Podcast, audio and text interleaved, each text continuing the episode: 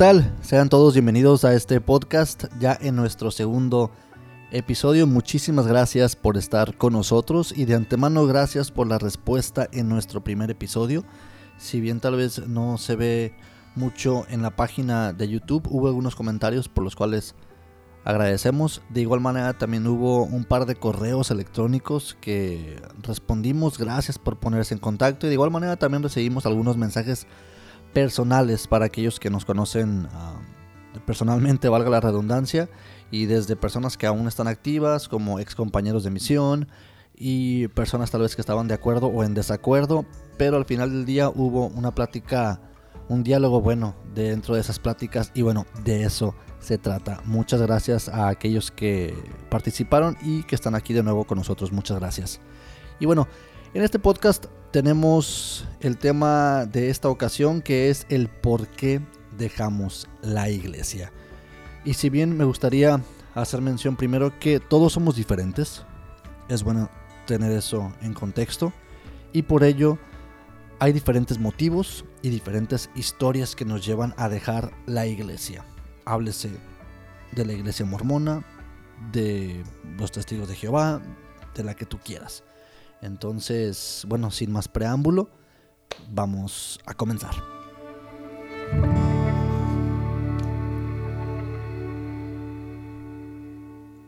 Y bueno, definitivamente creo que sería importante primero ponernos en un contexto general de qué es lo que está pasando. Y si bien Ah, a veces no entendemos el por qué ocurren estas cosas, que es lo que intentamos lograr un diálogo acerca de en este podcast.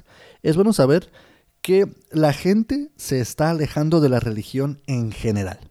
Es algo que está pasando ahorita y es algo que podemos ver en primera persona. No necesitamos algún tipo de estudio o alguna encuesta, esto está pasando. Y obviamente en una cantidad mayor a la de años pasados, tal vez de la generación de nuestros padres o de nuestros abuelos. Definitivamente esto es un hecho. Es muy común ya ver entre nuestros amigos, los conocidos, compañeros de escuela, maestros, que personas se están alejando de la religión. A algunas les gusta pensar en que se están alejando de Dios porque no creen en Dios, ah, porque los textos sagrados no son tomados en serio o en cuenta en estos días. Hay un sinfín de razones por las cuales hoy la gente se está alejando de la religión en general, de la iglesia o de la religión organizada en general. Entonces, sería bueno no solamente decir que dentro de la iglesia mormona se están alejando a las personas. Y para ello creo que debe haber razones sencillas y razones un tanto complejas. Y por esto no quiere decir que ninguna es importante o que una debe de ser tomada menos en cuenta que la otra. Pero creo que sería bueno tomar en cuenta algunas de estas razones que yo creo que son sencillas porque al final del día son decisión de la persona, ¿no? No voy a negar eso. Al final del día es la decisión de la persona alejarse o quedarse. Y dentro de, la y dentro de las razones más comunes, sigo en un contexto general, me gustaría pensar que son a veces también en primera instancia, en primera instancia, perdón, la prioridad que queremos darle a la religión que nos enseñaron nuestros padres, ¿no? Tal vez preferimos darle prioridad a otra cosa en nuestra vida en este momento, ¿no? El deporte, el estudio, el trabajo, alguna otra actividad, la familia, la pareja, y no por ello quiere decir que no se puede realizar. Conozco a personas que si bien tienen estos ah, ámbitos en su vida, también tienen la iglesia y pueden hacerlo muy bien. Y son personas que sé que son felices, está genial. Y hay personas que deciden sencillamente no darle a esto prioridad porque prefieren darle ah, espacio y tiempo a otras cosas que son importantes para ellos. Para ellos, perdón. Y creo que también es importante tener en cuenta que es una decisión respetable y se debe de, respetar, valga la redundancia. Entre otras cosas, puede ser que la gente no cree en Dios por razones que podemos platicar mucho tiempo. A veces la familia creciendo no fue tan religiosa o no fue religiosa en lo absoluto, entonces para ellos no es importante, no tienen ese bagaje en su vida. Para otros sencillamente no desean cargar con lo que parecieran prohibiciones dentro de la religión porque sencillamente no quieren y quieren ah, realizarlas y es la vida de cada quien se debe respetar.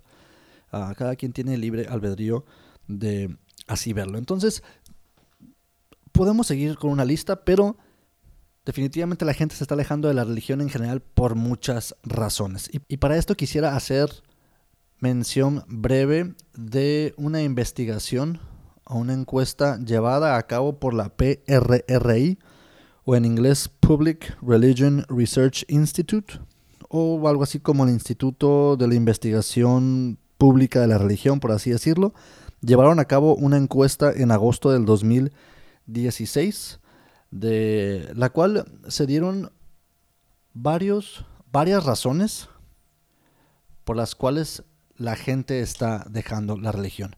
En los links de acá abajo voy a dejar ah, el enlace de esta investigación y puedes también checar un poco más acerca de esta institución. Y me llama la atención que dentro de 100 personas, la primera razón, con un 60% a la que le dan más peso o de más importancia, es porque dejaron de creer en las enseñanzas de dicha religión. Esa es la razón número uno. La segunda, dentro también de estas 100 personas y con un porcentaje de 32%, es que nunca fueron tan religiosos en, su familia, creciendo. En tercer lugar se encuentran las enseñanzas negativas acerca de las personas gay o lesbianas y consecuentemente también vienen algunas cuestiones de abusos sexuales, algún evento traumático en su vida o el enfoque de la iglesia en la, en la política. Entonces son varias razones de las cuales se dan. Y llama a esto mi atención que la primera es que dejaron de creer en las enseñanzas de la religión. Y bueno, esto puede dar también muchísimas razones, ¿no? El decir que dejaste de creer, bueno, ¿por qué dejamos de creer? ¿Por qué dejaste de creer? Puede conllevar muchos motivos y muchas razones y queremos platicar un poco de ello el día de hoy. Y para esto nos vamos ya a, tomar un, un enfoque ya más en, en el mormonismo y me llama la atención y ahora quisiera hacer mención de un artículo por Greg Trimble, que lo pueden buscar en gregtrimble.com. Aquí abajo también voy a dejar los enlaces para este artículo. Y él es un, bueno, quiero pensar que sigue siendo un miembro activo de la iglesia y tiene seguidores en sus redes sociales. puede ser que podemos llamarle un líder de opinión en, en internet y él sacó un artículo que se volvió un tanto viral y hasta la fecha lo siguen tomando como referencia. El título es No debes de dejar el mormonismo por ninguna de estas cinco razones. Y lo estoy haciendo en una traducción libre porque está en inglés. Así que quisiera hacer mención de esto porque mm, creo que estas cinco razones son parte de la conciencia colectiva del mormonismo. Puede haber otras razones definitivamente, pero creo que estas son las que cuando escuchas, como miembro activo escuchas, es que tal persona ya se fue, ya no quiere ir por esto, comúnmente son las que pensamos. Y digo comúnmente porque también estuve ahí y llegué a pensar estas razones. Entonces, estas cinco razones son estas, y hay algo que me llama la atención de ellas. La primera es que no te alejes del mormonismo por sentirte ofendido.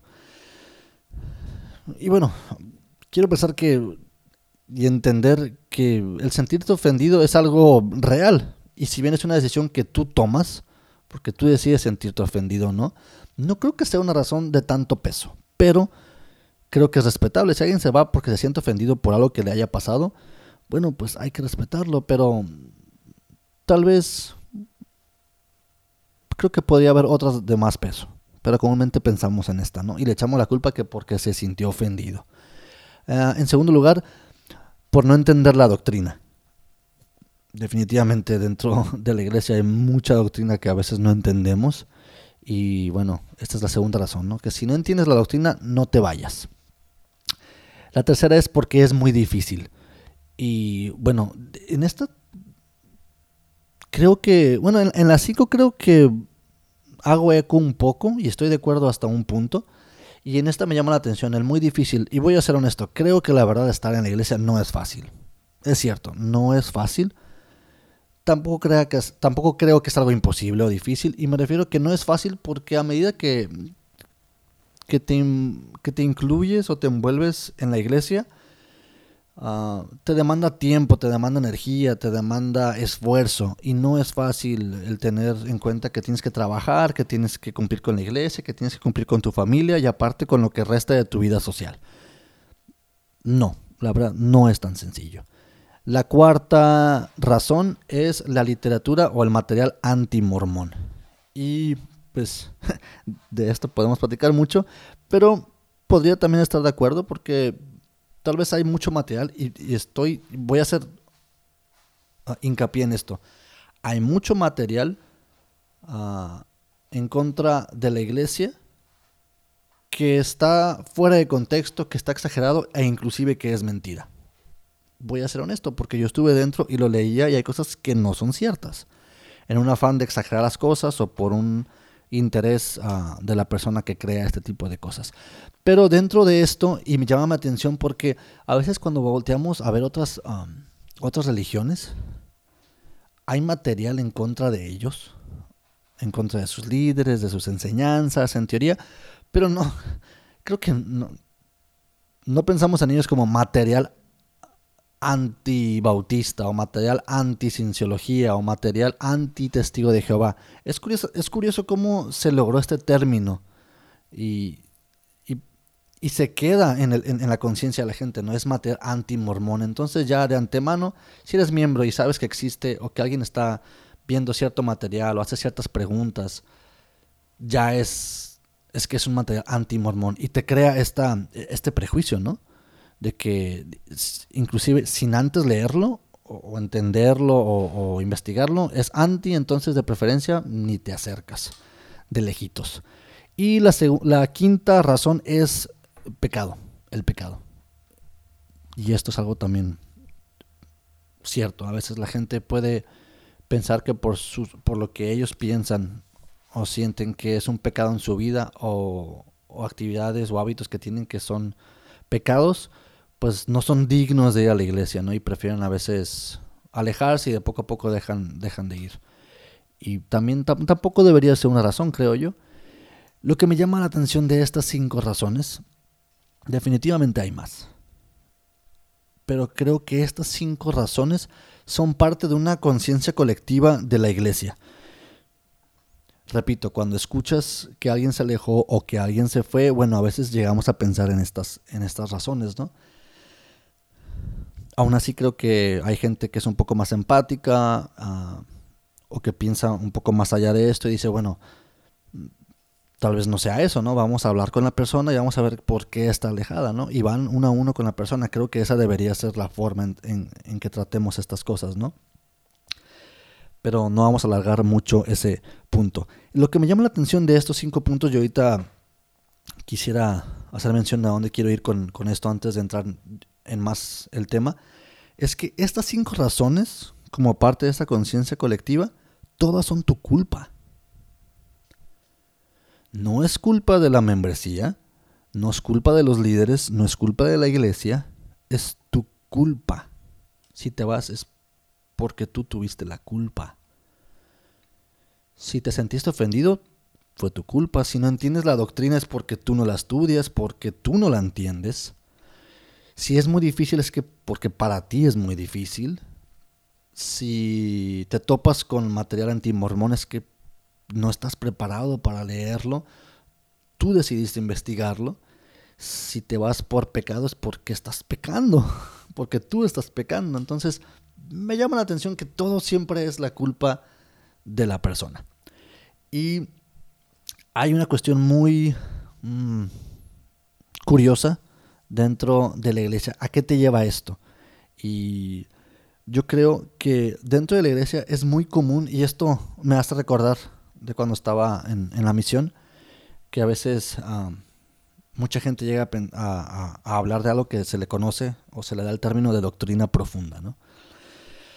Lo cual no creo ya en ese término, sencillamente son doctrinas que no son tan... Mm, que no son tratadas de manera común, tal vez en conferencia general o en las clases, y comúnmente son tratadas por líderes en los manuales y no son tan comunes y a veces pueden llevar un cierto grado de complejidad y bueno, decimos que es doctrina profunda, ¿no? Y lo que voy con ello es que a veces este tipo de, de mitos, de doctrina profunda o de ciertos temas, bueno, es natural que lleve a los miembros o a algunos de los que hemos estado por mucho tiempo o sin importar el tiempo, a tener preguntas, a tener dudas de la doctrina de la iglesia, de la historia, de los líderes, del actual manejo, y creo que es normal.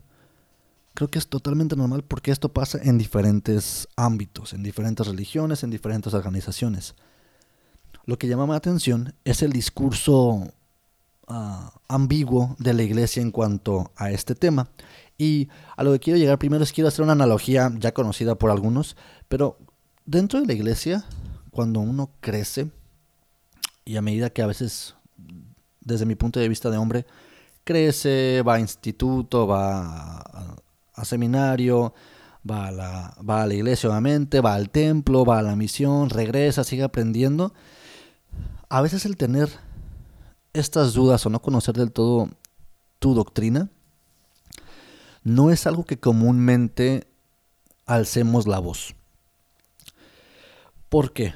Creo que puede haber varias razones, pero dentro de ellas la primera creo que es, pues no es muy alentado definitivamente. Definitivamente la iglesia no te alienta a, que hables de estas cosas, a que las preguntes en, las reuniones, pues porque crea un conflicto, porque no hay respuestas, porque hay desinformación, es entendible, y, y rompe esta conciencia colectiva, ¿no?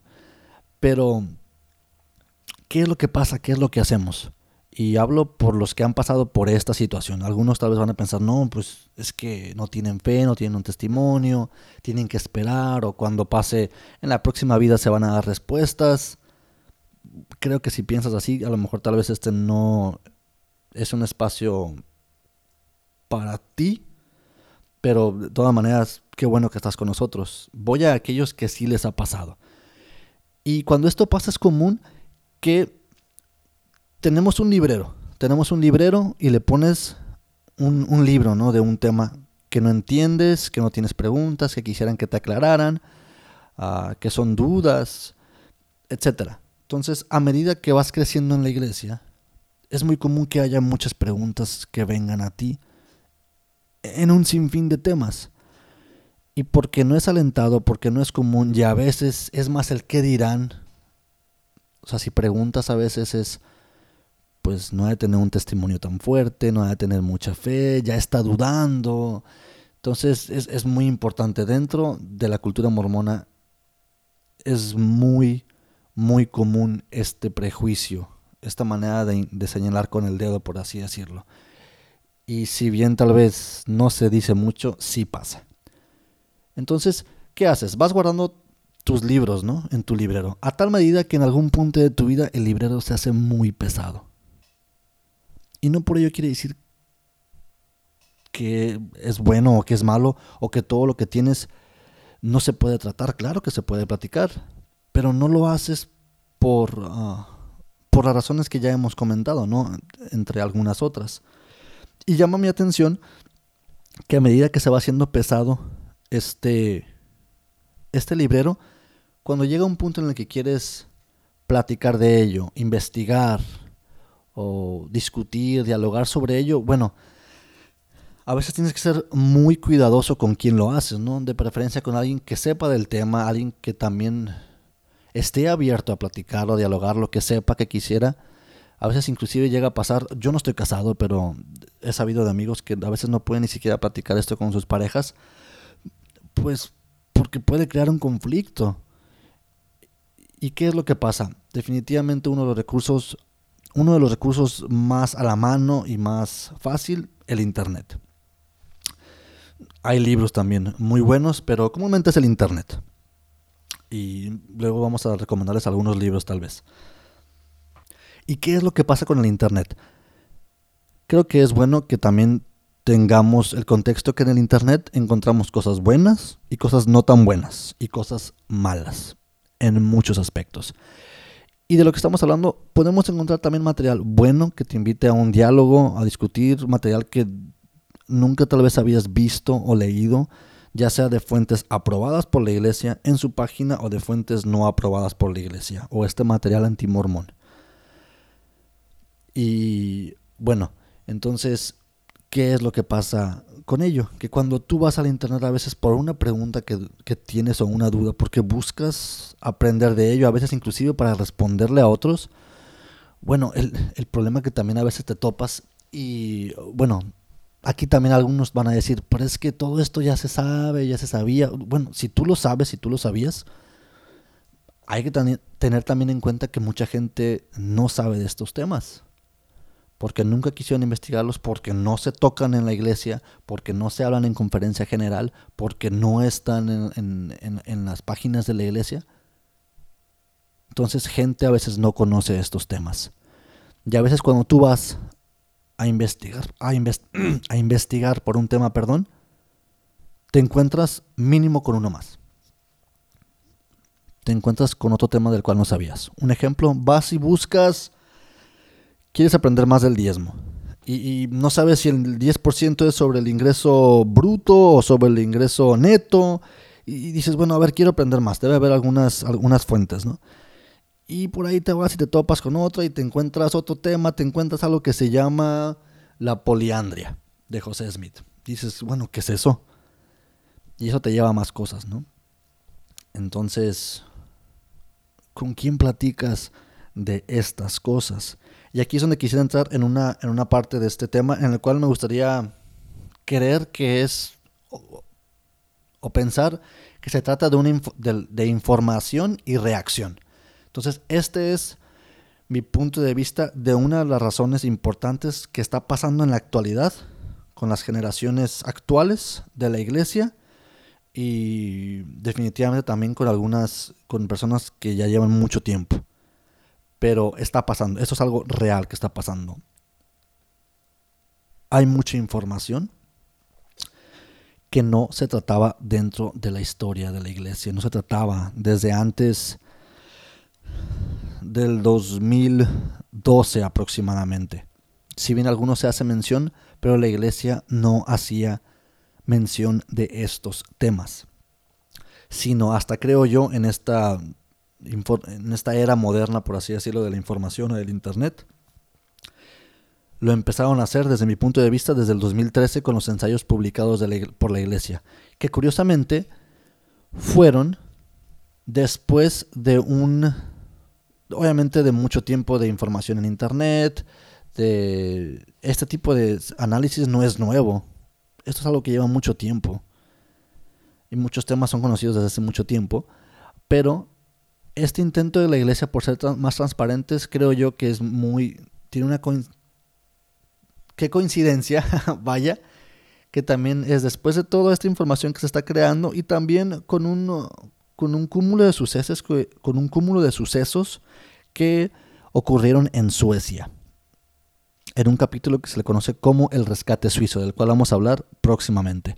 Pero bueno, después de estos ensayos vienen más cosas, ¿no?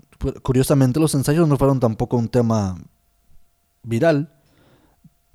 Batallabas para encontrarlos. No fue algo que se dijera abiertamente estos ensayos. Pero con los ensayos vinieron algunos discursos. Vino, hace poco salió un libro que se llama Santos, que he leído solamente un poco sobre el mismo, ah, o del mismo, lo tengo en, un archivo pero no, lo he leído del todo. Entonces, vemos que en esta nueva información, en esta nueva era de la información, perdón, la, iglesia está tratando de ser más transparente, pero aún así no lo es del todo. Y bueno, entonces me gustaría pensar en esto. Entonces, tú llegas ante estos temas o llegas buscando un tema y con qué te encuentras. Voy a hacer una lista bueno, más bien no voy a hacer una lista, voy a hacer mención de algunos de estos temas. No significa que uno sea más importante del otro, pero quisiera hacer mención de algunos de ellos. Tú llegas buscando a lo mejor por el diezmo, porque quieres aprender, quieres responderle a alguien que no es miembro y te pregunta, o tienes una clase. Y bueno, te das cuenta que la historia de la iglesia no es necesariamente como nos la enseñan actualmente en los manuales, en las clases, en la conferencia. Documentos históricos, los mismos archivos de la iglesia, cuentan una historia un tanto diferente. Entonces, tú que vienes, que crees que hasta cierto punto conoces la historia de la iglesia porque naciste en la iglesia, porque la mayoría de tu vida has sido activo, porque has ido a instituto, a seminario, a la misión, vas al templo, vas a sigues yendo a clases o das clases. Bueno, te encuentras con esta discrepancia y dices, pues, ¿qué pasó, no? Según yo no era así. Y entrando ya en temas, te encuentras con que existen diferentes versiones de la primera visión, diferentes entre sí, en diferentes fechas, de diferentes maneras salieron. Te encuentras con el tema del libro de Mormón, del cual se pueden desglosar varios temas, desde la cuestión de la traducción, desde los errores y cambios que ha tenido el libro de Mormón, gramaticalmente, literal, desde los anacronismos que, que existen dentro del libro de Mormón, o sea, datos que vienen dentro del libro de Mormón, que en esos tiempos la ciencia no da una respuesta de que hayan existido, de que no hay, de que no se comprueba que existían esas cosas. Te encuentras también con que había otros textos, inclusive antes del libro de Mormón, que hubiera sido, más bien que eran de, conocimiento de, de, José Smith, que te hablan de los temas del libro de Mormón, que inclusive tienen el cascarón del libro de Mormón. Y dices, bueno, yo siempre creí que el libro de Mormón era único, ¿no? Era el libro más perfecto del mundo y que no se parecía a ningún otro, ¿no? Te encuentras con el tema del libro de Abraham, que el libro de Abraham ya es reconocido por la iglesia de que los papiros no hablaban de eso. Te encuentras con la poligamia y la poliandria de José Smith y, los, y de otros profetas. Te encuentras con el carácter e integridad de José Smith en general, varios temas. Y aquí pueden decir algunos, bueno, es que él era un profeta sin importar sus errores y los errores eran del hombre. Mm, claro, los profetas actuales imagino que también tienen errores, los profetas de la Biblia tienen errores, definitivamente no son perfectos, no somos perfectos, ni siquiera el que está hablando es perfecto aquí. Pero cuando encuentras tantas um, situaciones o características o debilidades, entre también tal vez algunos aciertos y esfuerzos del profeta José Smith, llegas a darte cuenta de una cierta sociopatía de él, o que era un sociópata. Es difícil poder seguir creyendo en un hombre de esa de esa de ese calibre. Y hago pausa aquí porque para mí fue uno de los puntos que más me dolió. Yo tenía la verdad una una imagen muy especial de él y cuando me doy cuenta de muchas cosas, pues se me rompe, se me quebra esa imagen y eso me lleva a, encontrar otras cosas, ¿no? Te encuentras también con situaciones del racismo entre, los, profetas, te encuentras esta cuestión del sacerdocio y los negros que no podían tenerlo hasta después de un tiempo, por qué, el contexto de por qué no se les daba, luego por qué se les dio. Te encuentras con ah, situaciones del templo, de los paralelos con la masonería, te encuentras con ah, los cambios dentro de las ordenanzas del templo, de cómo se lleva a cabo una encuesta en un tiempo para ver las incomodidades del por qué la membresía no iba tanto al templo y te, ya ves y luego te das cuenta que se hacen cambios en las ordenanzas del templo si eran tan sagradas te encuentras con situaciones del templo en general, te encuentras en que tal vez no hay una transparencia en las finanzas de la iglesia desde aproximadamente finales de los 50. La iglesia no da un reporte, no te dice en qué gasta tu diezmo o tus ofrendas. Tienes una idea, ¿no? Para qué se usan, ¿sabes? Como miembro sabes que para qué son los diezmos, para qué son las ofrendas, lo llegas a ver en tu barrio, pero en verdad no hay un reporte, de en qué se gasta el dinero de la iglesia, a excepción de que creo que en algunos países como Inglaterra, entre otros, sí requieren a las organizaciones que den un, detalle de, en qué se usa, pero no hay una transparencia en las finanzas. Desinformación en general, una historia diferente te encuentras. Ah, hay temas como el de la segunda unción, por así decirlo. Cuando tú piensas que la última, por así decirlo, ordenanza que te va a preparar para regresar con Dios y que te pueda llevar a una exaltación es el matrimonio eterno, bueno, te encuentras con que existe algo llamado la segunda unción, que es una ordenanza un tanto selectiva, solamente es para algunos, y de la cual no sabe toda la membresía. Este es un tema muy delicado, puede ser un tema muy delicado, pero luego vamos a platicar de él. Y en fin, te encuentras también con actuales enseñanzas en cuanto, en cuanto a la comunidad gay o lesbiana. Este, recientemente me llama la atención el tema esto de con, Nelson, cómo cambia el término mormón. me llama la atención cómo implícitamente él menciona, voy a ser sincero, no se cambió el nombre de la iglesia. El nombre de la iglesia sigue siendo el mismo. Para aquellos que dicen, es que por cambian el nombre. No, el nombre no se cambió. Pero ya no se le da énfasis a, a la palabra mormón. E implícitamente Nelson señala que el proseguir con ello es lo que quiere Satanás. Entonces aquí volteo yo y digo, bueno, ¿y qué pasa con Hinckley, con Monson, o inclusive con José Smith, que usaban este término? E inclusive, recuerdan la campaña Soy Mormón, o sea, yo recuerdo que para mí era padre decir que soy mormón. Entonces, ¿quién, quién guiaba a la iglesia en ese, en ese tiempo entonces? No sé. Es una percepción personal. Y bueno, estos y más temas te encuentras. Esta información te encuentras. Y aunque a pesar a lo mejor digan algunos, es que todo eso yo lo sé.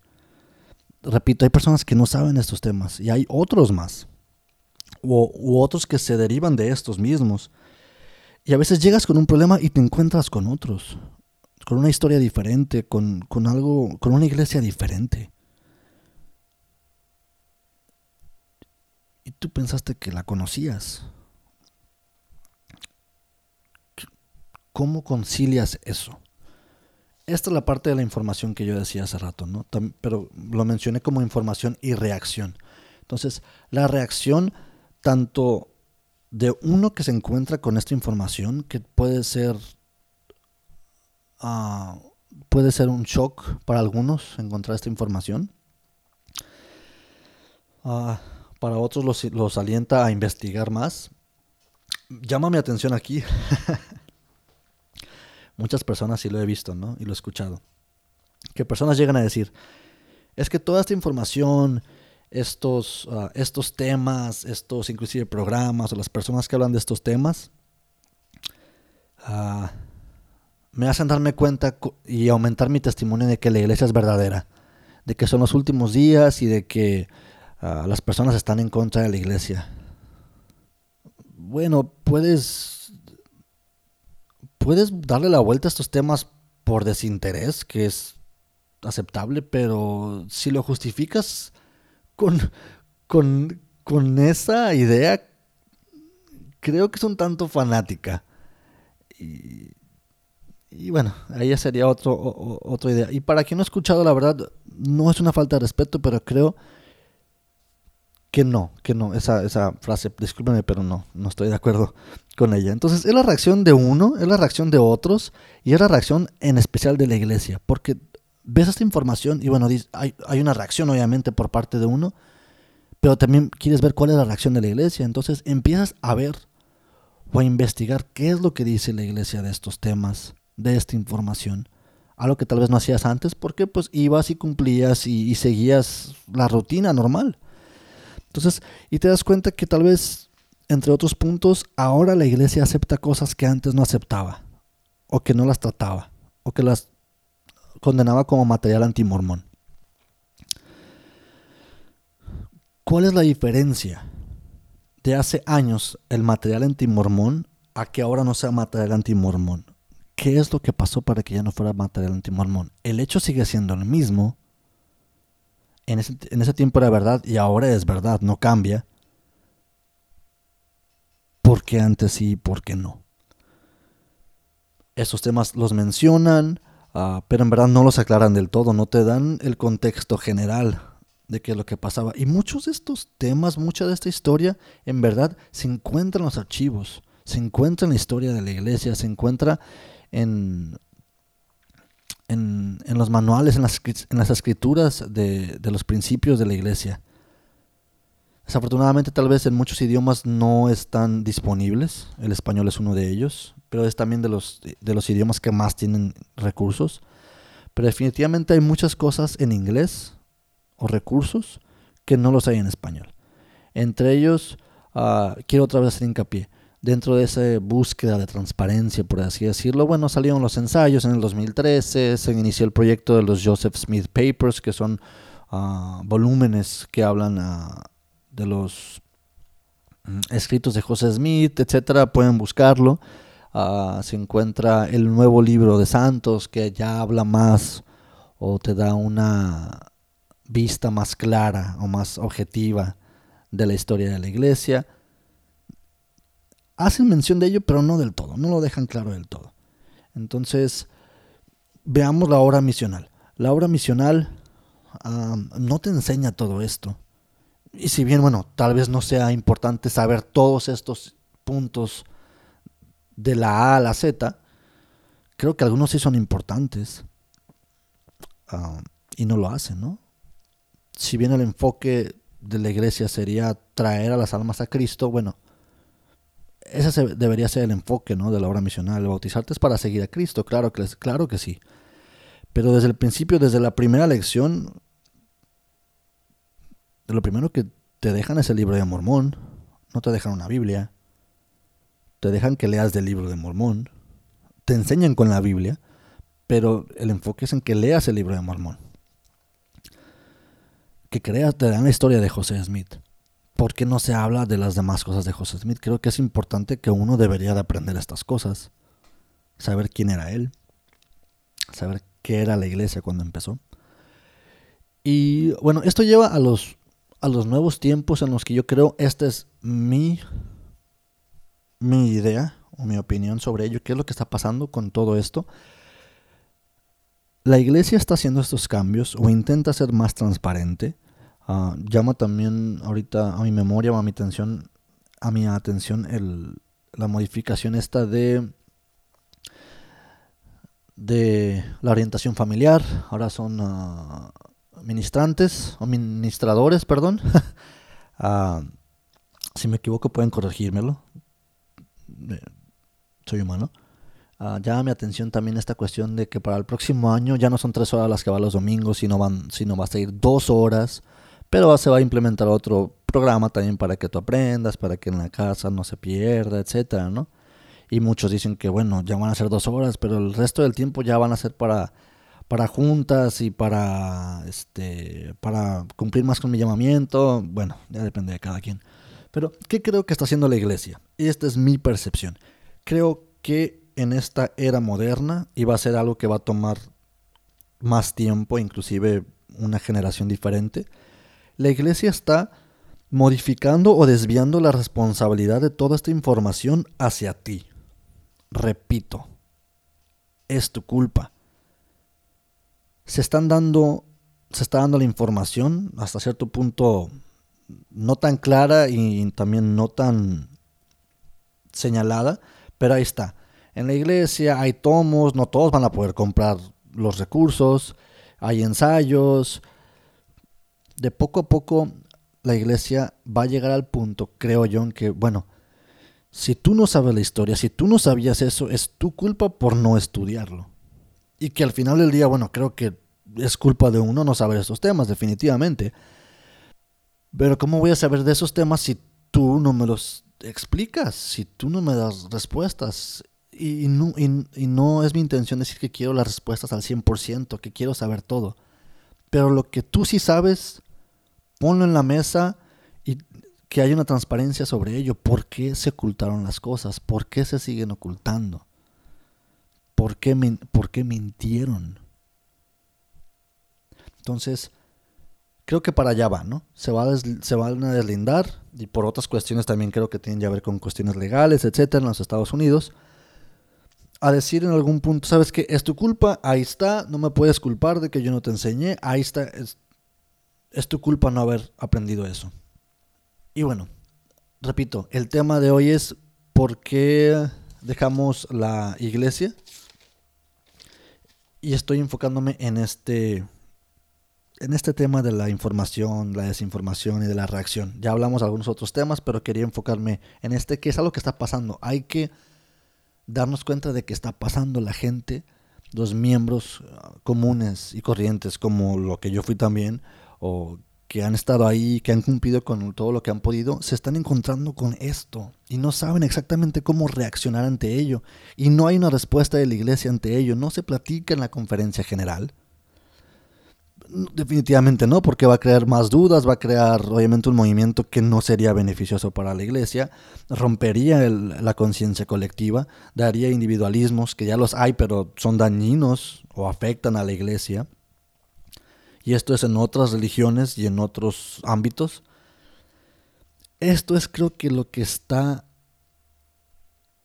doliendo en los miembros, en los jóvenes, y no tan jóvenes también que creían un discurso, una historia, una doctrina y llegan a darse cuenta que no era así. A mí me, hubiera, a mí me gustaría pensar que tal, vez no voy a tener las respuestas de todo, pero repito, ¿por qué no me das las que sí tienes? ¿Por qué no me das la historia que sí tienes? Si yo desde un principio hubiera enseñado, supiera o me enseñan todos estos aspectos de la historia, por más vergonzosos que sean, tal vez la historia sería otra, ¿no? No puedes evitar que la gente diga, bueno, ¿por qué se escondía? ¿Por qué mintieron? Creo que esa es la más la más importante, ¿por qué mintieron? Muchos miembros están sintiendo y repito, al final del día eh, es tu decisión, pero creo que es un sentimiento humano y natural. Se están sintiendo traicionados con la institución que creyeron, en la cual invirtieron mucho tiempo, su familia, dinero, esfuerzo. Vaya, su, círculo social, su vida giraba alrededor de la iglesia. Era tu, era tu realidad. Me gustaría llegar a este punto, en que para muchos de nosotros era nuestra realidad total de las cosas sin caer tal vez en un fanatismo. Y tal vez para algunos no era como tal, sino era nada más como una guía. Tal vez no duela tanto, pero las enseñanzas de la iglesia, la doctrina de la iglesia no es solamente una guía, es la verdad. Es la única iglesia verdadera del Señor, es la verdad de las cosas. Entonces, tú atesoras esto como la verdad de todas las cosas. Y cuando te das cuenta que no era así, se rompe el librero. Y estás en un momento en que no sabes exactamente hacia dónde o con quién o cómo girar. No sabes qué creer, qué no creer. Y para aquellos que deciden, sabes que ya no voy a ir, es difícil retomar otra actividad la gran mayoría se convierte al ateísmo o al agnosticismo. Creo que es menor el porcentaje de los que siguen tal vez en una ideología cristiana. Esto es lo que pasa con esta información y reacción. No sabes qué hacer con ello. ¿Por qué no sabes qué hacer con ello? Porque también hay un discurso ambiguo de la iglesia. Y aquí me gustaría hacer mención de dos, de dos discursos de la conferencia general. Hay más definitivamente, pero voy a hacer dos por cuestiones de tiempo y por cuestión de, um, de ser prácticos. Y uno de ellos es del elder, um, del presidente Ugdorf, en la conferencia del 2013. El discurso es, vengan, únanse a nosotros. Y me gustaría ver cómo de un lado tenemos este discurso inclusivo que, que invita a la gente que tal vez está alejando o está perdiendo su testimonio o por X o Y están dejando de ir o están dejando de ser tan fuertes a que los invita a que, a que vengan, ¿no? a que sean parte de la iglesia, que no importa lo que tengas, no te vayas. Y bueno, para ello creo que voy a hacer uso de una parte de ello en audio. Así que creo que se los voy a poner. Aquí va. Para quienes se han separado de la iglesia, les digo, mis queridos amigos, que aún hay lugar para ustedes aquí. Vengan y sumen sus talentos, dones y energía a los nuestros. Como resultado, todos seremos mejores. Alguien podría preguntar, pero ¿qué pasa con mis dudas? Es natural tener preguntas. La semilla de la duda honesta por lo general germina y madura hasta convertirse en un gran roble de entendimiento. Hay pocos miembros de la Iglesia quienes, en algún momento u otro, no hayan luchado con preguntas serias o delicadas. Uno de los propósitos del Evangelio es nutrir y cultivar la semilla de la fe, incluso, algunas veces, en el arenoso suelo de la duda y la incertidumbre. La fe es la esperanza de cosas que no se ven, pero que son verdaderas. Por lo tanto, les pido, por favor, hermanos y hermanas, primero, duden de sus dudas antes de dudar de su fe. Nunca debemos permitir que la duda nos mantenga prisioneros y nos prive del amor, la paz y los dones divinos que vienen mediante la fe en el Señor Jesucristo. Y bueno, ahí escuchamos solamente una parte minúscula de este, de este discurso. Ah, te repito, el discurso es de octubre del 2013, se llama Vengan únanse a nosotros. El elder o el presidente Ugdorf es uno de los líderes ah, de la iglesia, es uno de los líderes de un rango más alto, por así llamarlo, dentro del, mismo.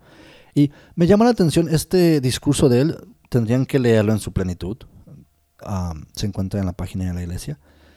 Me llama la atención este este discurso inclusivo hasta cierta forma. Y creo que fíjense que en su tiempo el de Rugdorf tal vez no era uno de mis favoritos.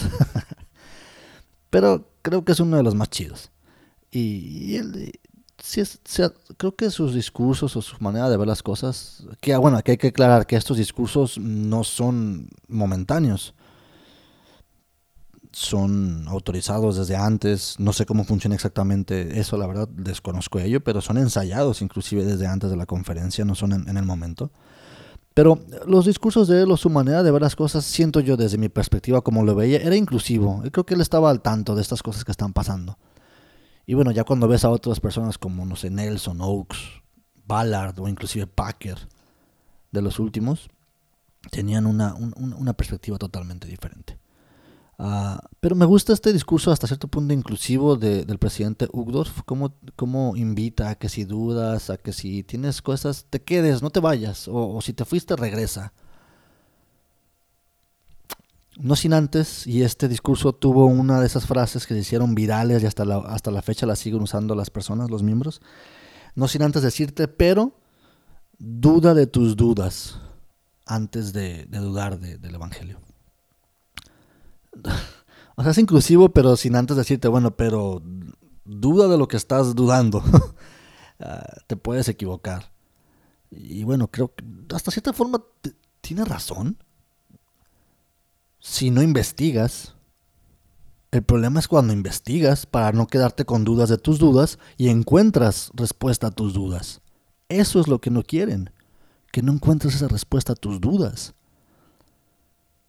llama mi atención este discurso un tanto inclusivo, pero no sin esa parte que, te mantenga sin abrir los ojos, o sea, sin salir de donde debes de leer, de donde debes estudiar, de donde debes de ir. Sigo pensando en que si, si ocultas algo, si no dejas que la gente busque fuera de, ¿por qué? Algo ocultas entonces. Y bueno, del otro lado tenemos otro discurso del el 2001 y entonces es aquí donde vemos la ambigüedad del discurso de la iglesia. Por un lado es un tanto inclusivo, no sin antes decirte, sabes, que no dudes, duda de tus dudas. Pero este discurso es un poquito más viejo, es del 2001, de la conferencia de octubre, por el Elder Workman, y se llama Cuídense de murmurar. Hay que ver el contexto del, del discurso, creo que se centra en la obediencia. Comúnmente aquí es mencionado en este discurso y muy tajante, y la manera de hablar del Elder Workman es que hay que ser obedientes al profeta del Señor. Y es importante tener en cuenta que dentro de la comunidad mormona es casi, bueno, no voy a decir casi, pero eh, va de la mano el profeta o los profetas y Dios. Es muy difícil separarlos. Cuando habla el profeta, cuando hablan los apóstoles, está hablando el Señor. Es algo implícito dentro de la cultura mormona. Entonces, cuando tú te rebelas, cuando tú desobedeces o cuando no haces caso al consejo de los profetas o de los apóstoles, bueno, implícitamente no estás haciéndole, no estás siendo obediente al Señor. Entonces, llama mi atención esto, porque si bien no es lo mismo, claro que no es lo mismo el Señor, dentro de la iglesia quiero aclarar, no es lo mismo el Señor que un profeta o que un apóstol, pero si tienen una un nexo, si tienen una unión muy, una, una línea muy delgada, en la cual, pues es, es, es parte de la cultura, ¿no? O sea, si te revelas, te revelas ante el Señor. Y llámame atención esta parte del discurso. El Elder Workman hace mención de una parábola de, que, se viene, que se encuentra en Doctrina y Convenio 101 del 43, al, del 43 al 62, en la cual se habla sobre un amo y sus siervos. Y les invita a que crean o a que edifiquen una torre para cuidar sus olivos. Llama mi atención cómo toma esta parábola para decirte los tres pasos, en lo que él menciona, tres pasos o tres acciones que te llevan definitivamente a un desastre, como lo fue la, desobediencia de estos siervos ante su amo. Y lo que pasa, y él menciona, es, me llama la atención, ¿no? que estos pasos van juntos van de la mano, uno es consecuencia del otro. Y en sus palabras, el primero, los siervos empezaron a cuestionar. Consideraron que podían ejercer su propio juicio con respecto a la instrucción que les había dado el amo. Primero se cuestionaron en su propia mente y después plantaron ese cuestionamiento, cuestionamiento perdón, en la mente de los demás. Lo primero fue el cuestionar. Cierro la cita. Primer paso es no cuestiones. Si no quieres desobedecer, no cuestiones. No incites a los demás a cuestionar. No incites a que haya un cuestionamiento en la mente. El segundo, empezaron a racionalizar y a excusarse para no hacer lo que se les había instruido. De ese modo excusaron su, desobediencia. En segundo lugar, racionalizaron, razonaron y justificaron su desobediencia. Tercer paso, siguió inevitablemente. Pereza en seguir el mandamiento del maestro. Así se estableció el escenario para el desastre. De un lado tenemos un discurso inclusivo. Hay que ser honestos, este discurso que estoy mencionando ahorita no se refiere tampoco a las mismas personas comprendo eso. Alguien diría, bueno, es que tienes que poner dos discursos similares. Pero quiero, quiero tratar de dar a entender un punto en el cual él está hablando de obediencia. Y si, y si bien el otro, el discurso de él, del presidente Uchtdorf habla de, aquellos que se fueron, que no duden, que vengan, se trata también de obediencia. Se van porque no están siendo obedientes, nos damos porque no estamos siendo obedientes a la palabra del Señor, al consejo de los profetas, a que no busquemos fuera de, e, y en este discurso se indica que debes de, debes de ser obediente al profeta. Van ligados. Y como estos tres puntos, no cuestiones, no razones y obviamente pues no desobedezcas. Me llama la atención porque son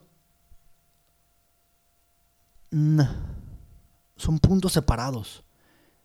Ya estamos llegando al final de este tema, pero cuando te topas con toda esta información y ver la reacción, etcétera, es muy difícil que puedas levantar la voz, que puedas hablar, no sabes a dónde acudir, es lo que decía hace rato, porque por un lado te dicen que está bien, que no hay problema, que te quedes, que podemos platicarlo, pero por el otro te dicen, no cuestiones, no pienses, no desobedezcas. Y me llama la atención porque si nos vamos atrás, ¿cuál fue el principio de acción que llevó a la restauración? Y es un principio que sigue hablando la iglesia de él y, en sus discursos, curiosamente. José Smith no sabía a quién acudir, tenía dudas, quería respuestas, quería buscar la verdad. Y eso lo llevó, según la historia de la iglesia, a orar. Y en esa oración recibió la visita de Dios y recibió respuesta y luego viene la historia de la iglesia. El principio, creo yo, el primer principio de acción que llevó a la restauración fue una duda, fue una pregunta.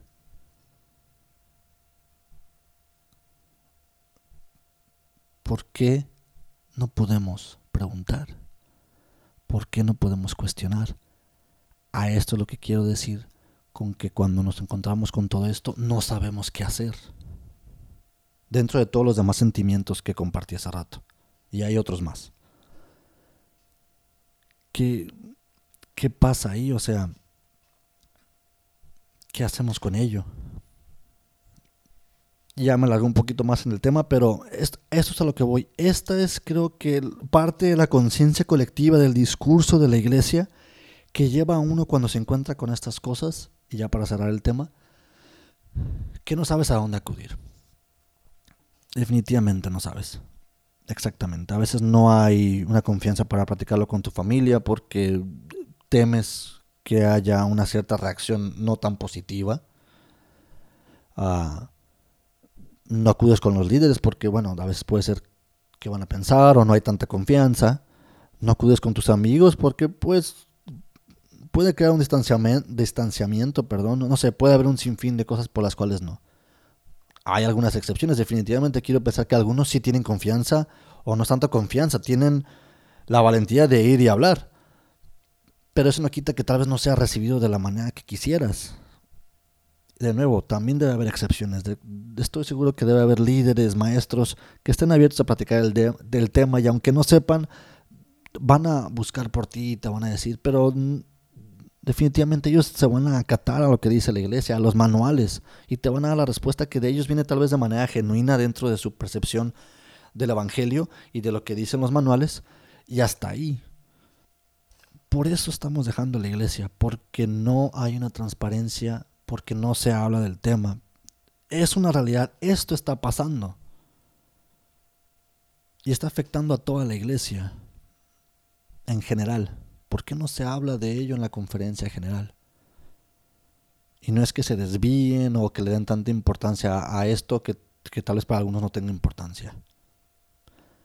No, no estoy diciendo que todos los discursos de una conferencia general hablan de esto, pero sí algunos específicos.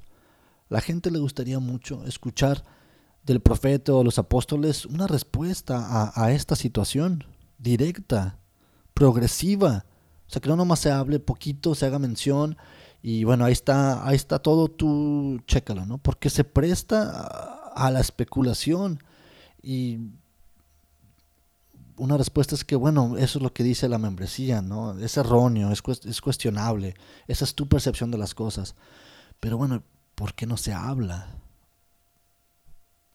Y repito, estoy seguro que debe haber personas, lugares donde sí se hable, pero es, son minúsculos. Y esto lleva a que no sepas qué hacer. A que te sientas confundido, traicionado, ah, ignorante. Y bueno, y por esto creo que la gente está dejando la iglesia, porque tiene esta situación de información y reacción y no sabe cómo reaccionar exactamente ante ello, porque encuentra una indiferencia, porque encuentra desinformación, porque no puede alzar la voz, porque no saben exactamente qué hacer, no saben qué decisión tomar, no saben con quién platicarlo. Y no estamos solamente hablando de discrepancias y de diferencias que pueden quedarse abiertas y que tal vez no afecten y en lo cual puedas decir, sabes que yo me quedo, no pasa nada. No se tratan de discrepancias ni diferencias sencillas y superficiales como esa. Estamos hablando de diferencias en la historia, de discrepancias en la doctrina, que sacuden la fundación de la iglesia, que sacuden las bases de la iglesia, que vaya, de nuevo, que sacuden a José Smith, que sacuden al libro de Mormón y que te dan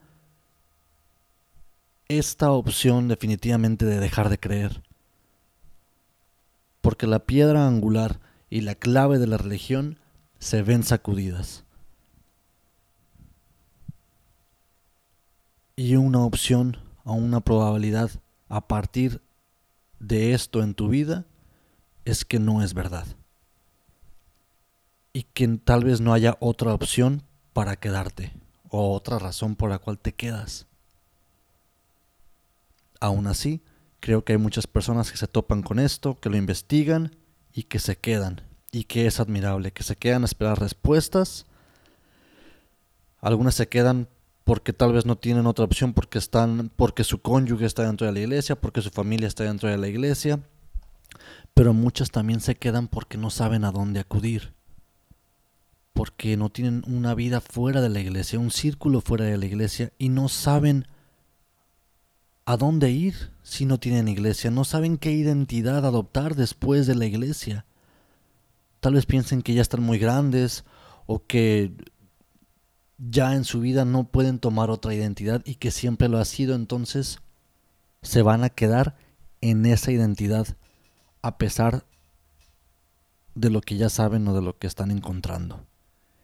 Y aunque esto es admirable, el quedarse por la situación que te tengas que quedar, esto no hace que quien decida irse sea menos o que se preste a un juicio pronto y se piense que se ofendió o que quiere pecar,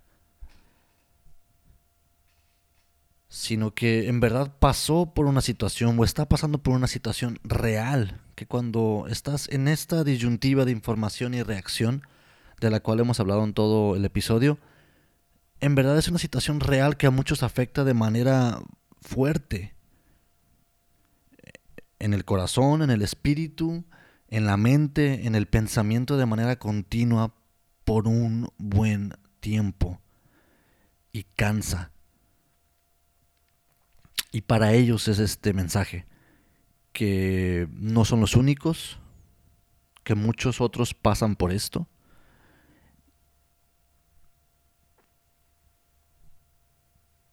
Y que pueden encontrar ah, lugares para platicar de estas cosas, personas con las, cuales, con las cuales pueden platicarlo y que esto los pueda llevar a encontrar tal vez paz o un balance para ellos sea cual sea la decisión que tomen, si deciden quedarse o deciden irse. Y el mensaje no nomás es para ellos, es principalmente para ellos, pero también es para aquellos que tal vez sí se hacen la pregunta de manera genuina, ¿por qué están dejando la iglesia? Y que no se prestan a un juicio pronto. Ah, que sepan que esto está pasando, que pueda haber más empatía y que pueda haber un diálogo de estas cosas y que vaya un vaya un conocimiento o un reconocimiento más bien de esta situación en la vida de algunos de tus amigos o de tus familiares. Así que, bueno, pues muchas gracias por haberse quedado. Nos alargamos un poco más en esta, en esta ocasión. Me hubiera, gustado hablar de muchas otras cosas. Mientras hablaba se me ocurrían otras. Tengo aquí apuntadas otras. Pero a veces la verdad la cuestión de esto es que se vaya dando, ¿no? A como, a como vaya fluyendo. Y la verdad, de nueva cuenta, me gustaría que si tienes alguna pregunta, no, no tanto porque yo tenga tal vez la respuesta, pero algún comentario o algo que quieras mencionar, uh, puedes hacerlo. Déjanos un comentario en YouTube, mándanos un correo, puedes seguirnos en Instagram. Uh, algunos, como mencioné al principio del, del, podcast, del episodio, algunos ya nos mandaron correos, me mandaron mensajes personales. Gracias, la verdad, qué padre que, que se puede hablar de esto. Y si sientes eso, hazlo. Y en cuanto podamos te mandamos por ahí una respuesta. O también inclusive estoy viendo y quisiéramos que ustedes los que nos escuchan de alguna manera interactúen con, con el contenido. Y eso vamos a ir viéndolo con el pasar del tiempo. Ah, pero en los próximos episodios me gustaría tal vez hacer mención de algunos de ustedes. ah, tal vez de algún comentario que, que me hagan y, y quieren que lo comparta. Adelante, vamos a ver la, la, posibilidad de que ustedes también sean parte de ello y que, y que hablen con nosotros, que es lo que queremos. Entonces, muchas gracias. Ah, creo que nos vamos a escuchar otra vez de nuevo la próxima semana. Esperemos si esto haya sido de, de su agrado y que podamos dialogar sobre ello. Ah, muchas gracias. Termino con una cita del presidente J. Ruben Clark, en la cual dice, si tenemos la verdad, no puede ser dañada al ser investigada. Si no tenemos la verdad, esta debe ser dañada. Mi nombre es Hugo Dantes y nos escuchamos en el próximo episodio. Hasta luego.